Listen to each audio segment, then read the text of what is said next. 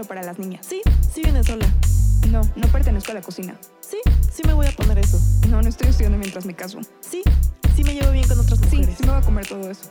No, no tengo que tener hijos. No, no fue mi culpa lo que pasó. No, no pedí tu opinión sobre Sí, mi sí quiero seguir trabajando. Sí, sí voy a opinar. Hola, yo soy Remedios. Yo soy Amelia y esto es Opinionary Podcast, resignificando el que las mujeres tengamos opiniones. El espacio para hablar del feminismo del día a día y sobre todo darnos cuenta de que no estamos solas. Pues hola a todas. Si este episodio se escucha un poquito diferente es porque estamos en cuarentena, Remedios y yo.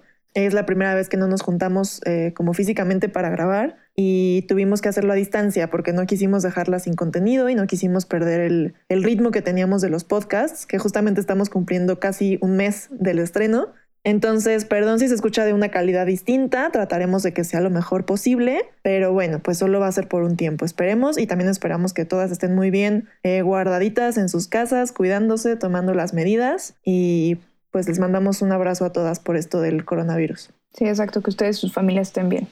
Así es. Y bueno, pues el día de hoy, ¿de qué vamos a hablar? El día de hoy vamos a hablar de, ¿cómo decirlo? De ciertas deconstrucciones a las que se tiene que llegar poco a poco porque nos han enseñado algunas cosas que pues no son realmente lo, lo ideal, ¿no? Claro, que digo, esto es de lo que hablamos casi siempre, ¿no? Como de cosas que nos han enseñado y procesos de deconstrucción, pero muy en específico aquí también queremos hablar, eh, como dice el título del podcast, de cuando el enfoque que le queremos dar es cuando la gente, en este caso era que no quiero sonreír, porque existe como este cliché de que la gente te dice sonríe, sobre todo los hombres, ¿no? Como, ay, sonríe, ay, este, las niñas tienen que sonreír todo el tiempo, ser muy amables. Y a lo mejor no quieres, a lo mejor te sientes mal, a lo mejor estás enojada. Y justo queremos hablar de cómo estos sentimientos se han invalidado y nos han sido inculcados como para reprimirlos desde que somos niñas, a la mayoría. Y vamos a hablar de la importancia de que, ¿y qué pasa cuando no estamos acostumbradas a expresar lo que sentimos? Y cuando nos han dicho todo el tiempo que tenemos que ser tímidas, eh, sonrientes, amables, sumisas, etcétera, como en todo lo que puede desencadenar. Sí, exacto. Y justo lo que dices es eh, muy importante porque generalmente son nombres y es súper direccionado a mujeres y mujeres de todas las edades, ¿no? O sea, desde que está chiquita hasta ya una mujer adulta, como que si no cumplimos con esas expectativas de comportamiento, siempre son atribuciones negativas, ¿no?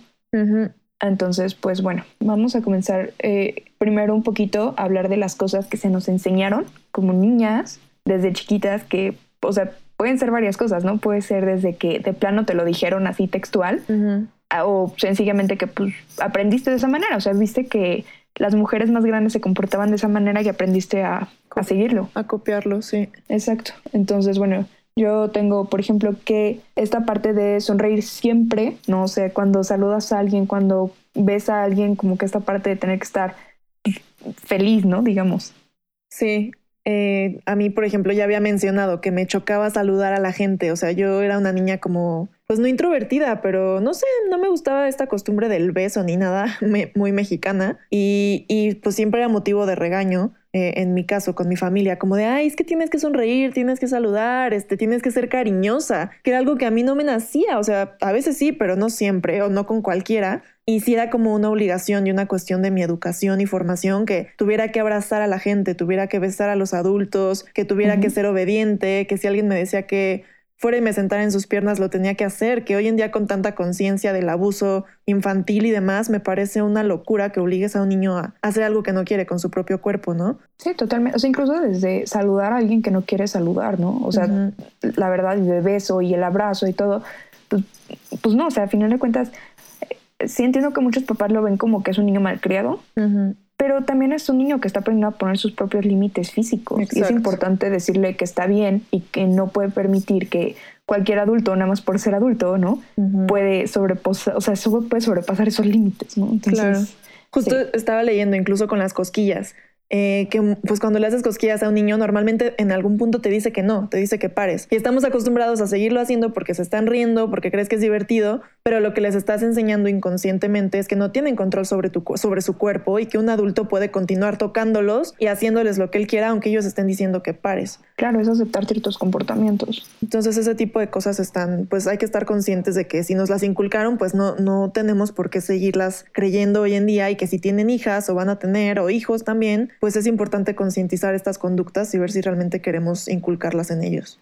Sí, claro. Y bueno, o sea, digo, eh, esto estamos hablando en general de niños, ¿no? En, en caso de niñas, por ejemplo, eh, pues otros ejemplos podrían ser como no opinar sobre ciertas cosas. O ser amable siempre, ser súper cortés, ¿no? O sea, como que con todas las personas y así. Incluso hay gente que es como que te trate mal o no te caiga bien, tienes que ser súper amable con ellos. Y pues siento que esas cosas de repente no se esperan mucho de los hombres. No, o sea, creo que en ellos es mucho más natural, siendo niños, que reaccionen de una forma brusca y más honesta y que digan, no, no me toques, o no, no quiero jugar contigo, o me caes mal. Y nosotras es como, ¡Ah! ¿cómo te atreves? Tienes que ser linda, sé cariñosa, pídele una disculpa. O incluso la parte física, ¿no? Como de los golpes. O sea, los niños, pues es normal, entre hermanos, entre amigos, pues se pueden llegar a golpear estando chiquitos por peleas, que tampoco se trata de promover la violencia. Pero en el momento en el que tú, niña, te atrevas a soltarle un golpe a alguien, o sea, explosión total, ¿no? Eso no es nada normal.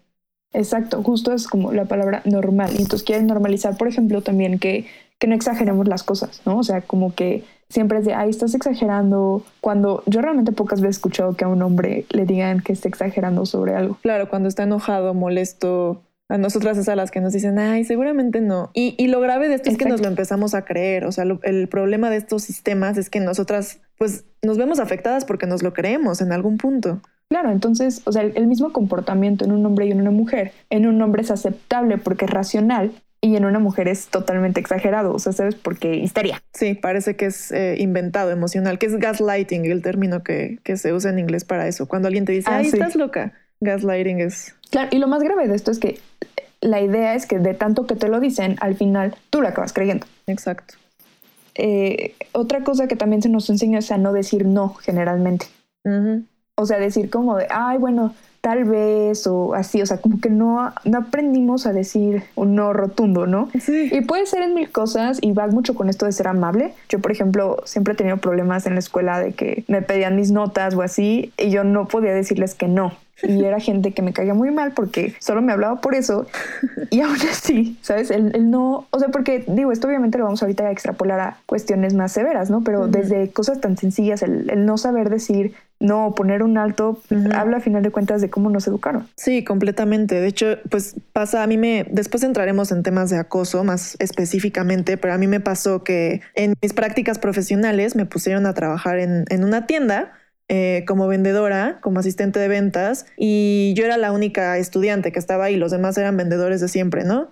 Y un cuate me empezó a acosar, no voy a entrar en detalles, pero era un acoso como... A mí nunca me había pasado, entonces para mí fue sutil y yo no me daba cuenta, pero sí me incomodaba y yo no sabía cómo ponerle un alto porque no quería, justo no quería confrontarlo, no sabía cómo decirle que no, porque yo tenía miedo, por supuesto, de, de perder pues mis prácticas, mis horas, de que me corrieran porque él me acusara a mí, imagínate. Y, y entonces mis reacciones naturales eran como entre broma y broma como reírme y contestarle cosas así de, ay, jajaja, ay esto, ay el otro, y como tratar de ser linda todo el tiempo a pesar de que tenía miedo, me sentía incómoda, él me estaba acosando a mí, las demás lo estaban viendo y no hacían nada, y yo simplemente no me atrevía a decirle, no me toques, aléjate. Totalmente. O sea, no, no, no podía, no sé por qué, porque llevo 24 años eh, entrenada para ser linda y ser sonriente y decir que sí a todo y no exagerar las cosas, o sea, decir como, ay, seguro es súper normal, yo estoy exagerando, claro. Y también es muy fácil verlo desde afuera porque ahorita les podría decir, eh, pónganse los pantalones y peleen y digan que no y respeten y pidan que respeten su cuerpo, etcétera, sus espacios, todo. Pero ya que estás ahí, entra este lado como inconsciente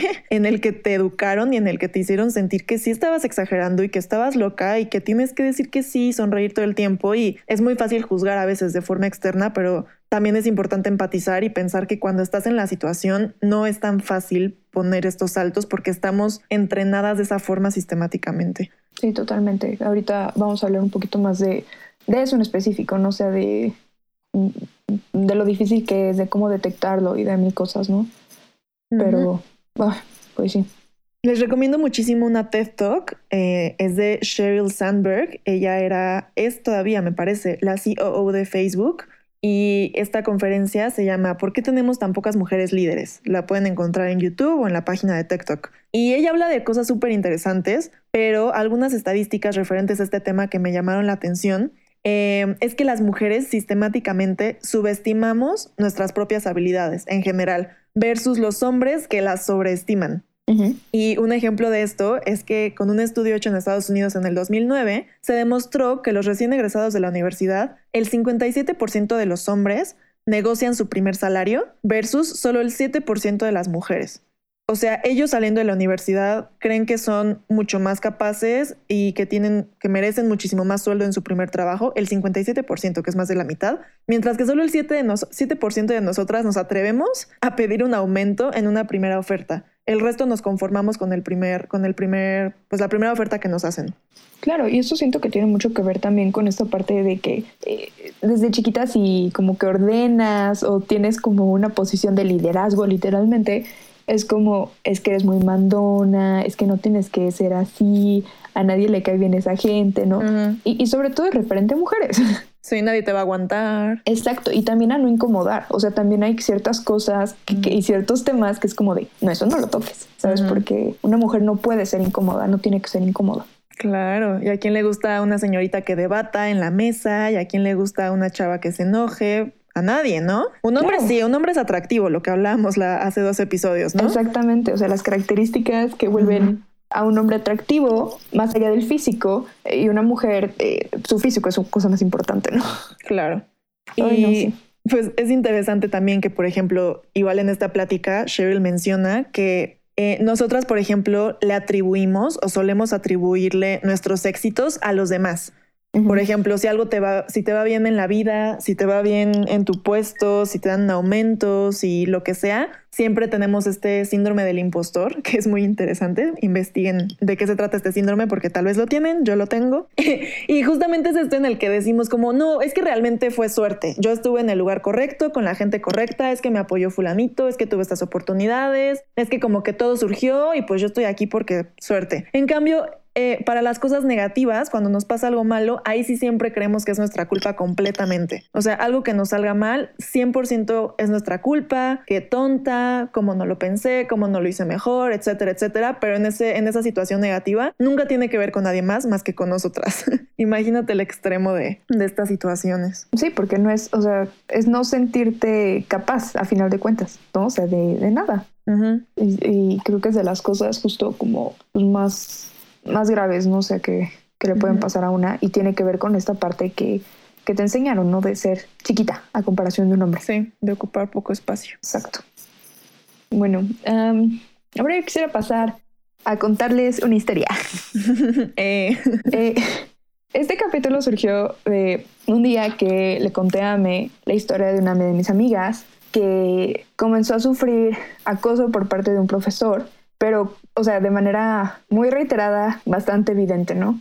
Cuando me lo cuenta, en primera, eh, como que ella me lo contó como con pena, ¿no? Definitivamente. Ujú. Y me dijo, como es que no sé qué hacer, no para de mandarme mensajes, demás, ¿no? Y yo luego, luego, como que sí le dije, es que, o sea, es acoso. Y ella como que, no, es que no es acoso, es que seguramente como que sintió que me caía muy bien y pues seguro es por eso, o sea, evidentemente no, ¿no? ujú.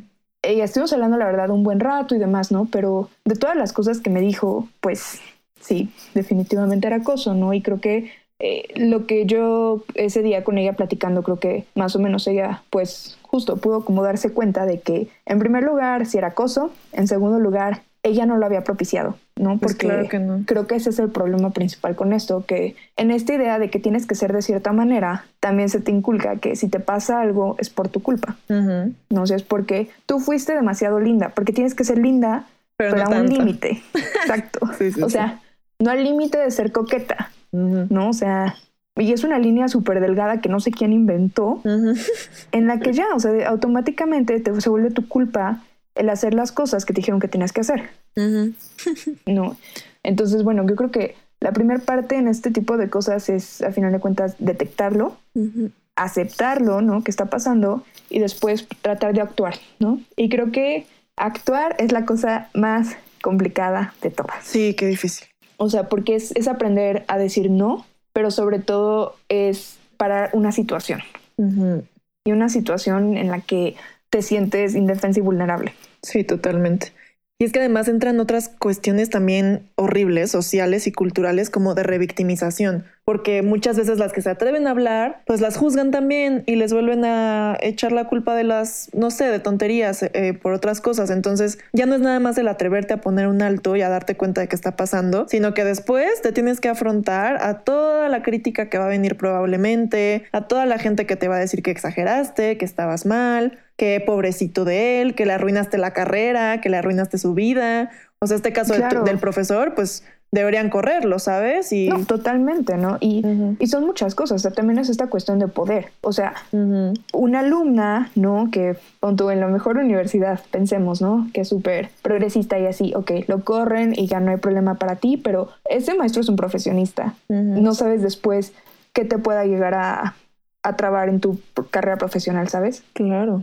Y, y arruinar tu, o sea, tu carrera profesional a los 24 años, ¿sabes? O sea, no es algo que, que debería de pasar, pero tampoco es algo que puedas tomar como tristemente a la ligera. Claro, y es pues todo lo que, por lo que surgió este movimiento de Me Too, ¿no? Con las actrices, por ejemplo, y en muchas industrias. Justamente mujeres que llevaban años ocultando situaciones de acoso, de abuso, hasta de violación, porque eran los directores, porque eran sus jefes, porque si no, no iban a estar en esa película, porque, etcétera, etcétera. Muchas eran menores de edad o en ninguna otra. Y aparte, que creo que lo más grave de repente es que lo que dices de que viene la revictimización y la primera pregunta es como, ¿y por qué no lo dijiste antes, no?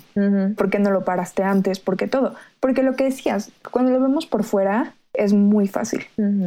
O sea, decir, es que tenías que haberlo puesto un alto y ya, pero realmente hacerlo creo que es, es muy complicado. Claro, porque cuando estás entrenada durante tantos años, por, aparte por tu familia, por tus propios papás, para ser linda, para ser amable, para ser súper positiva con todos, para estar sonriendo todo el tiempo, para sentarte con las piernitas eh, cruzadas y ser chiquita y ser súper tierna y ser como toda esta definición de mujer y de dama, ¿cómo de un día para otro vas a armarte de valor y decirle a alguien, no me toques, hazte para allá? Claro, o, sea, totalmente. ¿cómo?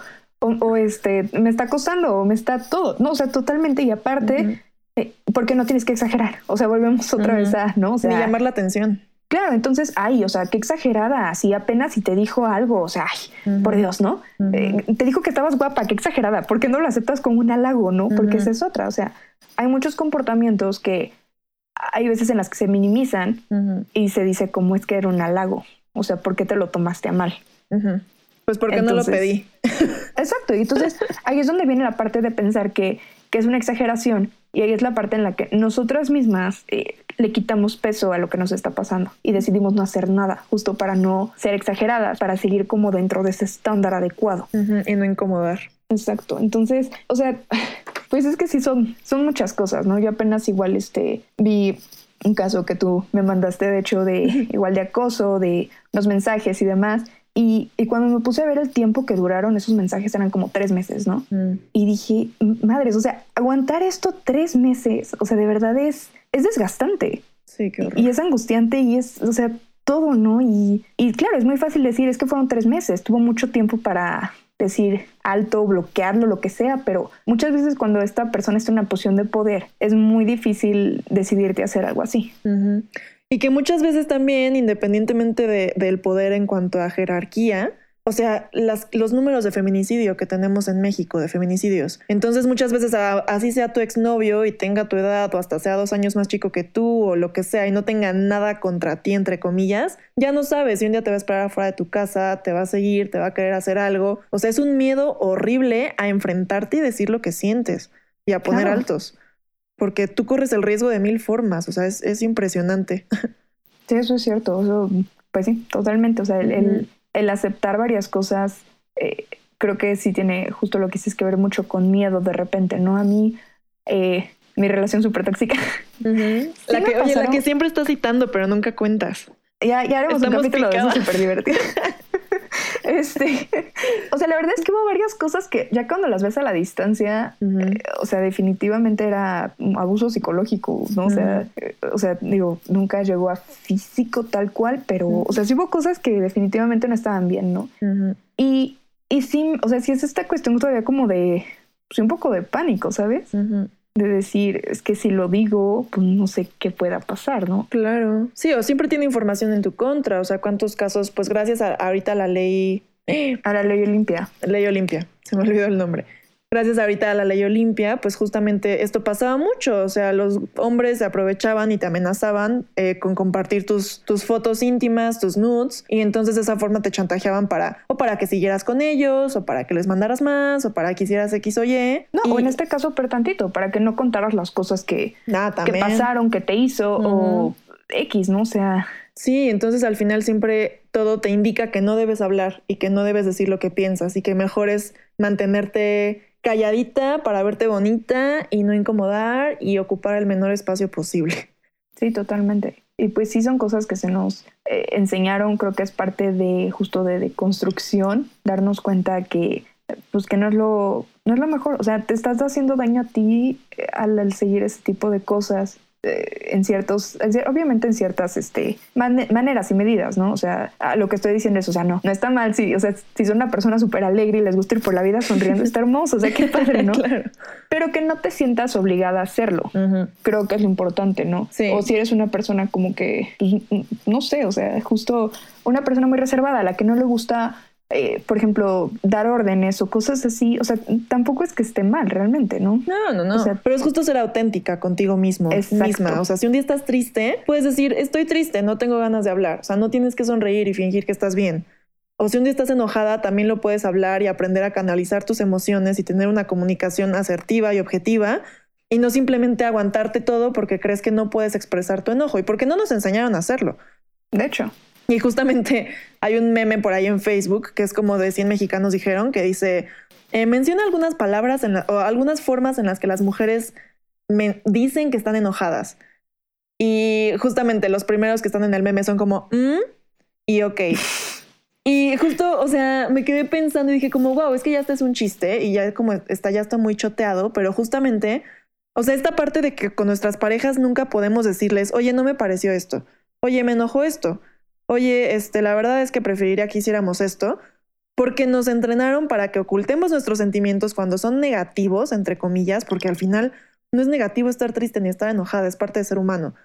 Y, y entonces, como no lo sabemos expresar, damos indirectas y contestamos cortante. Y ponemos caritas neutro o caritas felices passive aggressive, ¿no?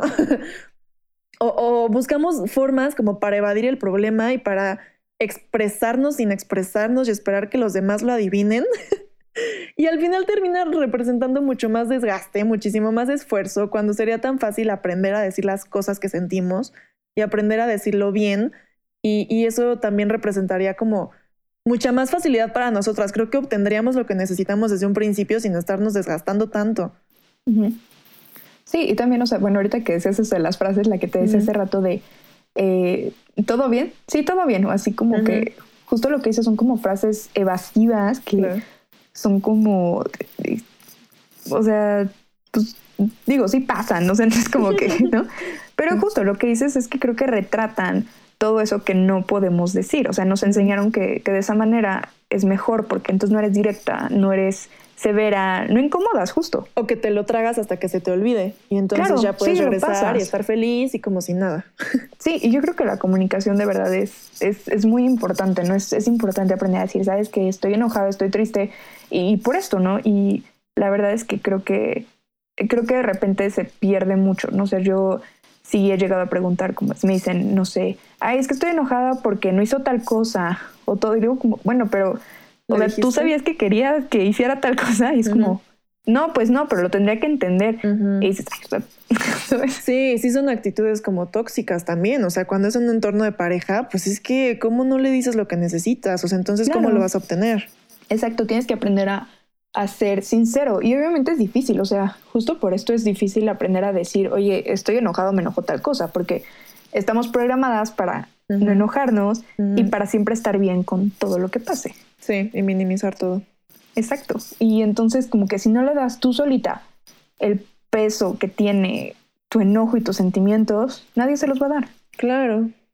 Yo creo que es importante que te des valor y, y valor de los dos tipos, ¿no? Si en primer lugar, valor para, o sea, lo que tú vales, lo importante que eres, y en segundo también valor para aceptar que estás viviendo ciertas situaciones que ojalá a nadie le pasaran, pero pasan, ¿no? Entonces creo que es importante aceptarlas y no, no minimizar las cosas porque así se nos enseñó. O sea, darle el justo valor a lo que estás sintiendo para detenerlo, para ponerle un alto. Y, y es difícil, o sea, no les voy a decir que es la cosa más fácil. De hecho, creo que es de lo más difícil, sobre todo si es una persona que quieren o en la que confían o demás.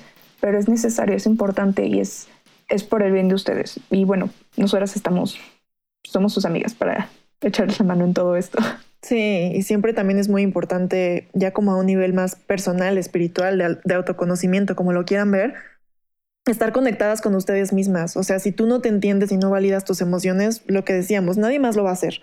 No puedes esperar que alguien venga a salvarte, ni siquiera si es tu terapeuta. O sea, tú tienes que empezar a, identificar cuándo te estás enojando, por qué te estás enojando, qué te está molestando, o cuándo estás triste, por qué estás triste, incluso cuándo estás feliz, por qué estás feliz y ser auténtica con esos sentimientos y esas emociones y expresarlos si te nace y comunicarlos de formas asertivas y sanas para ti, para tú estar bien, porque no puedes ir por la vida en piloto automático fingiendo cosas que no sientes solo por el qué dirán los demás o por querer encajar en, en ciertos grupos o con ciertos estándares o en la sociedad en general, porque entonces la vida de qué se trata, o sea, de ser una pantalla falsa para que todos piensen que eres perfecta, pues no, o sea, al final todos somos humanos y si te enojas, te enojas. Y si lloras, lloras. Y si estás feliz, estás feliz. Y... Claro, y, y decir no es no. Y, y, que le sonrías a alguien no quiere decir que tiene derecho de nada. nada. O sea, eso es importante también, ¿no? Uh -huh. y, y, creo que muchas veces, y eso es lo que más me, me molesta y me enoja mucho, eh, hay hombres que sí se aprovechan de eso. O sea, sí se aprovechan de, evidentemente, de esta cuestión de educación para hacer ciertas cosas, ¿no? O sea, y, y, no lo hacen con algunas otras chavas que saben que no se los van a permitir o que les van a poner un alto. Y creo que eso sí es lo que más me molesta definitivamente, ¿no? O sea, que, que se aprovechen de eso para lastimar o para hacer sentir mal a las mujeres. Uh -huh. Yo justo al respecto de como esta cuestión de eh, alzar la voz y dar a conocer lo que sientes y lo que piensas, una de mis maestras un día nos contó una historia de, eh, eran como los 70s, 80s, ¿no? Y eran obviamente, ya sabes, como la sala llena de hombres en la mesa, uh -huh. ¿no? O sea, una organización internacional, todo muy solemne y demás, ¿no? Y había puros hombres, ¿no? Todo. Y había lugar para una sola mujer. Pero los hombres decidieron empezar sin que ella hubiera llegado. Mm. Y entonces, eh, en cuanto llega esta, esta doctora, ella entra, dice que en lugar de entrar como, o sea, porque uno como que tiene esta idea de, bueno, si ya entraste y están comenzando y todo, pues debes entrar así como, sabes, como en silencio. Chiquito, en silencio, exacto, ¿no? Uh -huh. No, o sea, dicen que ella entró, abrió las puertas así de par en par uh -huh. eh, y comenzó a bajar así, pero lento, así, ¿no? Saludando a todo mundo, que sé qué tal, ¿no? Jala su silla, se sienta y que dijo, este, bueno, eh, muchas gracias por pues por no haberme esperado, ¿no? Pero pues vamos a comenzar, ¿no? Ya. Eh, y que cuando le preguntaron después sus alumnas que por qué había hecho eso, dijo que era porque los hombres no nos van a dar el lugar. Uh -huh. Nosotras tenemos que tomarlo. Uh -huh. Y nosotras tenemos que darnos nuestro lugar. O sea, si ellos no le estaban dando su lugar al empezar sin ella y ella todavía llegaba y les daba la razón, ella no estaba dando el valor que tenía. Claro. Entonces, al hacer eso, es decir, claro que, o sea, soy importante, soy valiosa, soy parte de esta mesa y me tienen que esperar, ¿no? Entonces, eso para mí fue algo como que de verdad me, me impactó, no sé, pensar que si hay muchos puestos que ocupan los hombres por X o Y, ¿no? Pero que nosotras también tenemos que ser asertivas y conseguir las cosas que nosotros queremos, luchar uh -huh. por ellas y darnos cuenta de que valemos y de que podemos tener esos puestos también y que uh -huh. nadie nos va a dar el lugar, nosotras lo tenemos que tomar. Claro, y que nos va a costar más trabajo por todo lo que hemos platicado, por techo de cristal, por techo de diamante, por mil y un cosas también estructurales, pero que va a valer la pena y que lo tenemos que hacer por nosotras y por las que siguen. Sí, totalmente. Y eso, o sea, sobre todo que, que, que es, y no es fácil, obviamente, pero sí es tu responsabilidad el, sí. el hacerte valer. Claro, el acercarte a esa mesa y hacer ruido cuando lo hagas. Exacto. Y lo que decimos, o sea, no es fácil, No. pero creo que eh, poco a poco puedes ir juntando herramientas para darte cuenta de que, o sea, eres, eres mil veces mejor que cualquier hombre. Sí, ah, sí, eso. Pues sí, probablemente. Exacto, o sea, obviamente digo, ¿no? Pero a lo que voy es lo que decías de, de que muchas veces en las cuestiones profesionales sentimos que no tenemos el mismo conocimiento o que no valemos lo mismo, o que no. Y está en nuestra mente. Eh, Totalmente, o sea, yo la verdad es que la mayoría de mis compañeras eh, son más comprometidas y les va mejor en la escuela y les va mejor en los trabajos y demás, ¿no? Solamente es una cuestión que tenemos aquí de, pues eso, de decir, es que no puedo opinar porque qué van a pensar de mí o no puedo ser como muy mandona cuando eso es ser líder para un hombre, ¿no? Entonces creo que, creo que es momento de comenzar a analizar todas estas cosas y comenzar a deshacernos de ellas. Así es. Y bueno, pues yo les quiero, quiero cerrar este episodio con un fragmento de un libro que se llama La desobediencia. Es una antología de ensayo feminista, una edición de Liliana Colanzi. Es un libro que me prestó una amiga eh, feminista que conocí de una forma súper extraña, que son de estas cosas padres y mágicas que trae el feminismo, que vas conociendo mujeres increíbles cuando menos te lo esperas y con las que al final te identificas después de una vida de no encontrar nadie con quien hablar de esto. Y pues justamente es un fragmento de un ensayo que se llama La rabia de las mujeres. La rabia de las mujeres. Han pasado más de 130 años desde que Adela Zamudio escribió Nacer hombre, y la rabia de sus versos sigue resultando electrizante. Una mujer superior en elecciones no vota, y vota el pillo peor. Permitidme que me asombre, con tal que aprenda a afirmar, puede votar un idiota porque es hombre. Hoy recordamos a Zamudio como una especie de tía benévola, que luchó por los derechos de las mujeres a votar, a recibir educación y a conseguir el divorcio. Sin embargo, si viviera en nuestros tiempos, con toda seguridad sería tachada de feminazi, resentida y radical. Zamudio se negó a enseñar religión en el Liceo de Señoritas que dirigía en Cochabamba y tuvo una célebre pelea en los periódicos con Fray Francisco Pierini, el cura al que apoyaban las mujeres encopetadas de la época. La potencia de su poema, Nacer hombre, sin duda emana de la rabia que sentía por el trato injusto hacia las mujeres en la sociedad boliviana. La rabia de las mujeres puede ser una extraordinaria fuerza revolucionaria. Por eso mismo, tiende a ser suprimida y silenciada a través de la cultura, que la entiende como desagradable, antinatural y monstruosa. La feminista afroamericana, Audre Lorde, fue una de las primeras en abordar este potencial en su extraordinario ensayo de 1981, Los usos de la ira, las mujeres responden al racismo, en el que habla del racismo, el sexismo y la homofobia como los soportes de la sociedad norteamericana y de la ira como una herramienta de transformación. Toda mujer posee un nutrido arsenal de ira potencialmente útil en la lucha contra la opresión, personal e institucional, que está en la raíz de esta ira. Bien canalizada, la ira puede convertirse en una poderosa fuente de energía al servicio del progreso y del cambio. Y cuando hablo de cambio, me refiero a la modificación profunda y radical de los supuestos en que se basa nuestra vida. En Buenas y Enojadas, el poder revolucionario de la rabia de las mujeres, Rebecca Traister reivindica la ira femenina como el motor de varias revoluciones que han transformado la cara de los Estados Unidos. En las huelgas de las obreras textiles que consiguieron cambiar las condiciones de trabajo en las fábricas del siglo XIX, en la negativa de la activista negra Rosa Parks a sentarse en la parte trasera del autobús, hecho que inspiró la lucha por los derechos civiles de los negros, y en la batalla de Susan B. Anthony y Elizabeth Cady Stanton por conseguir el sufragio femenino. La ira ha sido un factor fundamental de progreso y de cambio.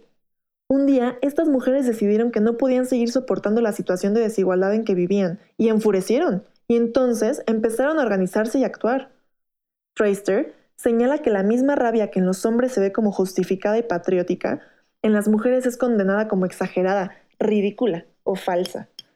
Y pone como ejemplo las elecciones presidenciales de 2016, en las que el discurso agresivo de Donald Trump no hizo más que ganarle adeptos, mientras que Hillary Clinton era percibida como gritona y amargada. Clinton llegó a tomar clases de modulación de la voz para no sonar enojada. En Bolivia, María Galindo recibe todo tipo de insultos y llamados a la compostura por ser una mujer capaz de increpar el Estado de frente y con furia. Sin embargo, la misma actitud rabiosa fue aplaudida como justa y necesaria en el político cruceño Rubén Costas durante las protestas contra el centralismo, cuando gritaba ¡Autonomía, carajo! Y la gente celebra cuando el alcalde Percy Fernández agrede verbalmente a mujeres periodistas o gremiales. No estamos acostumbrados a reconocer la ira de las mujeres, porque la sociedad pone mucho empeño en contenerla. pero cuando se manifiesta, tiene un gran potencial desestabilizador. Troyster recuerda, por ejemplo, a Flo Kennedy, la abogada y activista negra que en 1969 organizó la protesta feminista contra la prohibición del aborto en Nueva York, anulada en 1970. Kennedy era descrita por la prensa como la boca más grande, ruidosa e indisputablemente insolente. Entre las feministas, capaz de desatar la furia e inspirar a los demás a la acción. Debemos reconocer que la rabia es a menudo una expresión exuberante, dice Troyster. Es la fuerza que inyecta energía, intensidad y urgencia en batallas que deben ser intensas y urgentes si quieren ser ganadas.